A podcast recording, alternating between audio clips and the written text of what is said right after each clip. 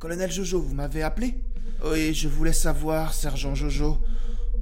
Cela fait combien de temps que le mec Joseph n'a pas sorti un épisode de son podcast Environ un mois, colonel. Un mois Mais que se passe-t-il Je ne sais pas, nous n'avons aucune nouvelle de sa part, colonel.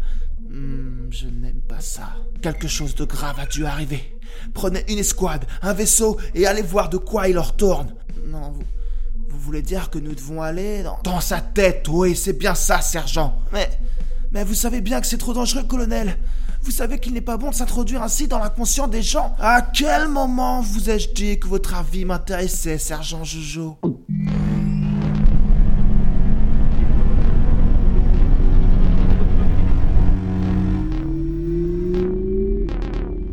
Déployez les capteurs de réflexion, soldats. Sergent Jojo, au rapport. L'intronisation s'est faite sans rien à signaler, colonel Jojo. Nous nous approchons actuellement des deux hémisphères. Je. Je crois que nos capteurs entendent quelque chose. Chut, J'ai faim. ce sont. Ces réflexions. Et si je me faisais des gaufres? Je faisais pas un truc, moi Quel est le sens de la vie? Mais si je faisais un podcast J'espère que c'est tout droit. S'ennuyer, c'est tromper. Comment il s'appelait mon podcast déjà? Moins j'ai d'écoute, plus j'ai d'abonnés. Si je me fais livrer mes courses à domicile, est-ce que ça fait de moi un gros tas? Alors, de quoi retourne-t-il Je. Je suis assez catégorique, colonel. Je crois que le mec de Zef est. juste un gros flanc.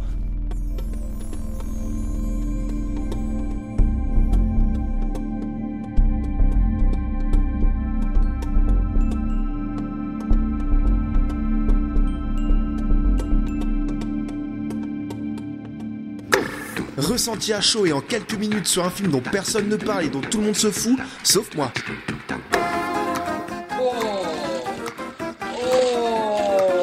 Osef le podcast, le podcast des films Osef. Vas-y, fonce. On sait jamais, sur un malentendu, ça peut marcher. Yo à toutes et à tous, j'espère que vous passez une bonne semaine. Ça faisait un petit moment qu'on s'était pas vu. Et oui, et oui, j'ai pas trop eu le temps ces derniers temps, j'étais occupé à, plusieurs trucs un peu différents ou, ou alors je pouvais pas. Euh, En vrai, il y a même un épisode 33 qui est passé à la trappe alors qu'il était bien avancé. Mais cette fois-ci, il est là, il est frais, il est dispo. Enfin, en tout cas, il va l'être euh, quand je l'aurai fini. C'est l'épisode 33 de Osef le podcast. Alors, euh, cette semaine, nous allons parler de quel film? Eh bien, pour continuer dans la lancée des films de genre français qui connaît un, beau renouveau euh, cette année et puis euh, a commencé même l'année- qui a commencé cette année même euh, en, 2000, en 2017 avec euh, Grave euh, qui était très réussi. Dernièrement on a eu euh, Revenge qui était rigolo, La nuit a dévoré le monde qui était plutôt prometteur, même jusqu'à la garde dans son genre c'était euh, un film un peu de genre. Et cette fois-ci un genre je dirais pas jamais vu mais très peu exploité dans, le cinéma français. En tout cas ça faisait un bon moment euh, qu'on n'en avait pas eu. Ah, C'est un film catastrophe français, enfin franco-canadien en réalité, parce que le, le réalisateur est canadien. La nuit a dévoré le monde, c'était une sorte de film catastrophe, mais là, là on est vraiment dans la pureté du concept de il y a une catastrophe naturelle et euh, on a des personnages euh, qui doivent survivre dans cette mélasse. Et donc ça s'appelle Dans la brume. Salut papa. J'ai hâte de te voir en vrai. J'arrive, mon cœur. Eh ben, c'était long. Comment tu vas? Ça va. J'ai trouvé quelque chose. Un nouveau protocole, ultra prometteur. Pourquoi tu veux toujours tout compliquer, Mathieu? On a réussi à la sortir de l'hôpital. Elle a une fille maintenant. Un jour, ma fille, je vais la prendre dans mes bras. Et elle aura une vraie vie.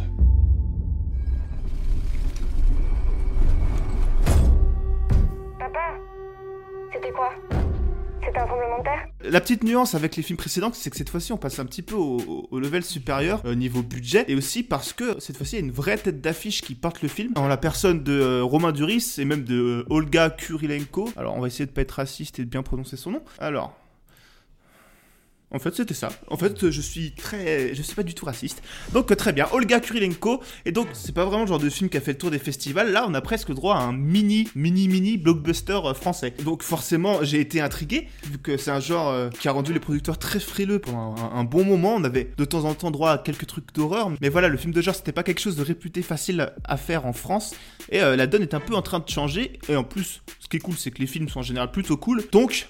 C'est tout, tout est bien dans le meilleur des mondes. Il y aurait pas Donald Trump et, et King Jong Un, franchement, euh, ce serait vraiment cool. euh, de vivre en 2018. En tout cas, contrairement aux autres que je viens de citer, c'est pas non plus un premier film. Et oui, c'est possible dans OZEF de pas parler de premiers films. C'est au moins le troisième film du réalisateur euh, Daniel Roby, même si les deux premiers ne sont pas sortis en France. Et donc son troisième, Dans la brume, vous avez peut-être vu la bande-annonce, moi pas. Et ben je vous lis le synopsis pour vous immerger dans l'aventure.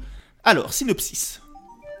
Le jour où une étrange brume mortelle submerge Paris, des survivants trouvent refuge dans les derniers étages des immeubles et sur les toits de la capitale. Sans information, sans électricité, sans eau ni nourriture, une petite famille tente de survivre à cette catastrophe. Mais les heures passent et un constat s'impose. Les secours ne viendront pas. Et il faudra, pour espérer s'en sortir, tenter sa chance dans la brume.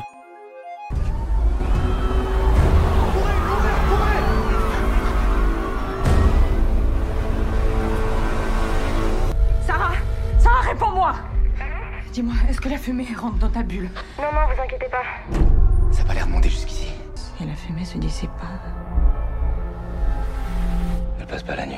Suspense à son comble. Alors, qu'est-ce qu'on en pense, docteur euh, Roger? Eh bien, mon cher Watson, pour me livrer à cette chronique, j'ai décidé de m'appuyer sur des commentaires que j'ai trouvés sur Internet, qui revenaient souvent, genre en dessous des bandes annonces, etc., et qui m'ont euh, bien énervé. euh.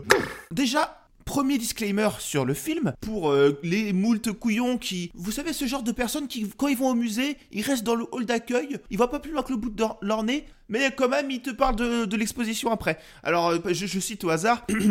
Donc, euh, je rappelle que c'est des gens qui n'ont pas vu les films. Ce film n'a absolument rien, en capital, d'original.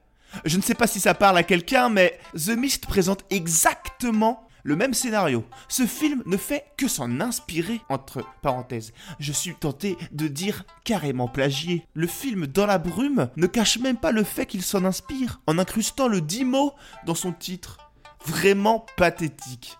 Alors, amis de la nuance, bonsoir. Je rassure celles et ceux à qui euh, on n'a fait pas, qui, voyant que dans le film il y a de la brume, crient au plagiat en citant un autre film où il y a de la brume. C'est- des génies, hein, c'est des, fanimiers euh, de l'internet. Certes, ça fait un point commun à ces deux œuvres, donc à, Dans la brume et à The Mist, euh, le film tiré de la nouvelle de Stephen King. Oui, c'est des gens qui fuient un brouillard envahissant euh, pour rester en vie. Mais les origines de la chose n'ont rien à voir, les thématiques des deux œuvres n'ont rien à voir, mais je comprends les gens qui, ayant vu The Mist, ont voulu faire savoir qu'ils n'étaient pas dupes et qu'ils avaient vu des films dans leur vie, donc on est content pour eux.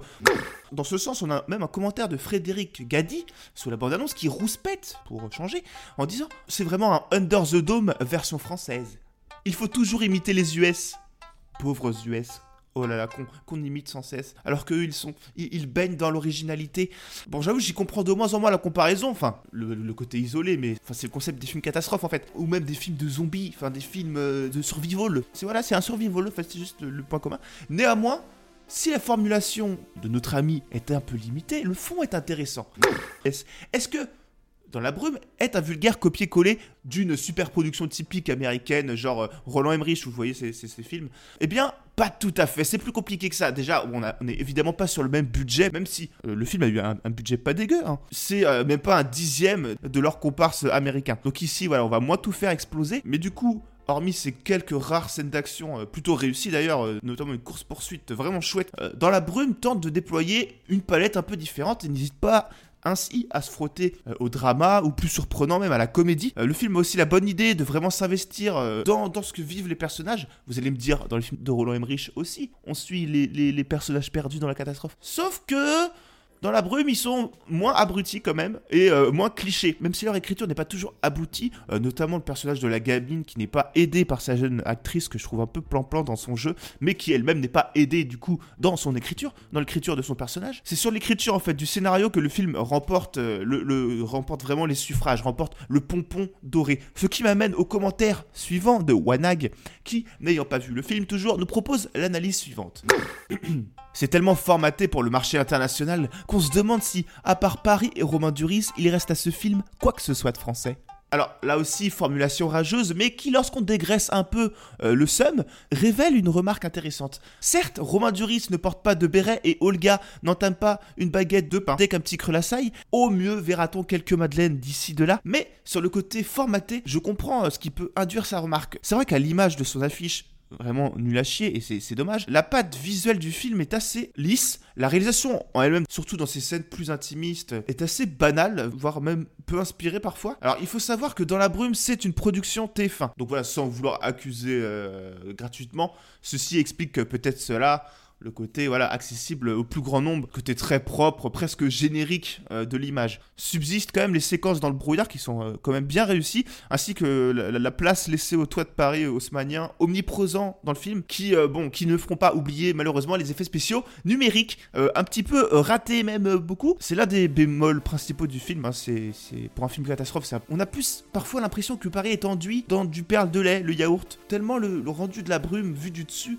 et, bizarre, un peu lourde, trop laiteuse, enfin, c'est chelou. Mais rassurez-vous, Dan, le côté un peu fade, lisse, un peu TF1-esque, s'arrête en fait vraiment au vernis de l'image, car comme je l'ai dit, le scénario, lui, va jusqu'au bout de ses idées, il n'hésite pas à trancher euh, quand il le faut, à porter ses bollocks, à toucher des thématiques un peu surprenantes. Et euh, lorsque le scénar se met un peu à tourner en rond dans son dernier tiers, hop, il nous sort un petit dénouement bienvenu qui, même si en fait ce n'est que la prolongation en plus extrême du, concept même du film, c'est voilà, c'est assumé sans arrière en retour possible.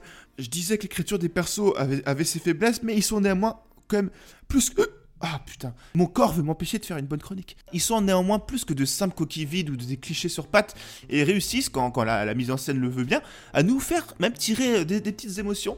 Et enfin, ce qui fonctionne à fond, c'est aussi l'univers du film en fait, toutes les conséquences induites par le concept de base. À un moment, je me suis même dit que ce film ferait un super jeu vidéo. Je trouve il a une boucle de gameplay évidente qui ressort, avec des petites phases de plateforme sur les toits, même des petites phases de shoot ou ces bonbonnes à récupérer pour la survie, et une toile de fond qui fonctionne très bien. L'ensemble est assez vivant et, logique, cohérent pour qu'on puisse raconter euh, d'autres choses dans la diégèse, excusez du gros mot de ce film, hormis ce qui se passe euh, voilà, à l'échelle de la famille euh, prise dans la tourmente.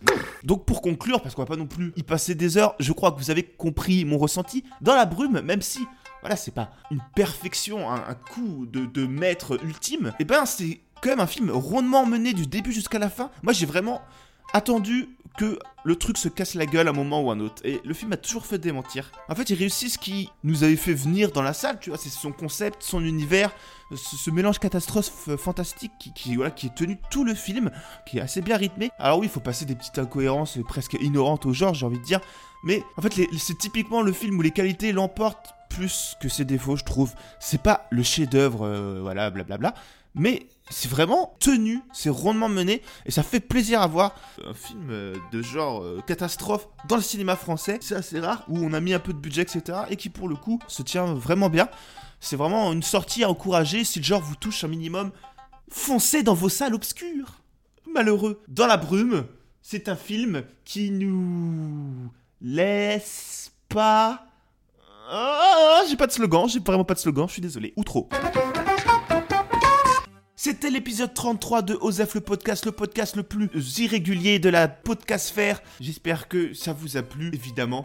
Je remercie toutes les personnes qui euh, partagent, mettent des commentaires 5 euh, étoiles sur iTunes. Je remercie tous les gens qui, restent fidèles à l'émission malgré mes absences un petit peu euh, répétées, mais qui, qui sont là, qui tiennent le bon bout, qui se disent allez, euh, vogue la galère, moi je vais aller nourrir mes poissons. Parce que vous savez quoi? Depuis, euh, depuis tous ces épisodes, il s'en est passé des nouveautés dans mon aquarium. Alors je vous ferai pas un épisode bonus pour vous raconter tout ça.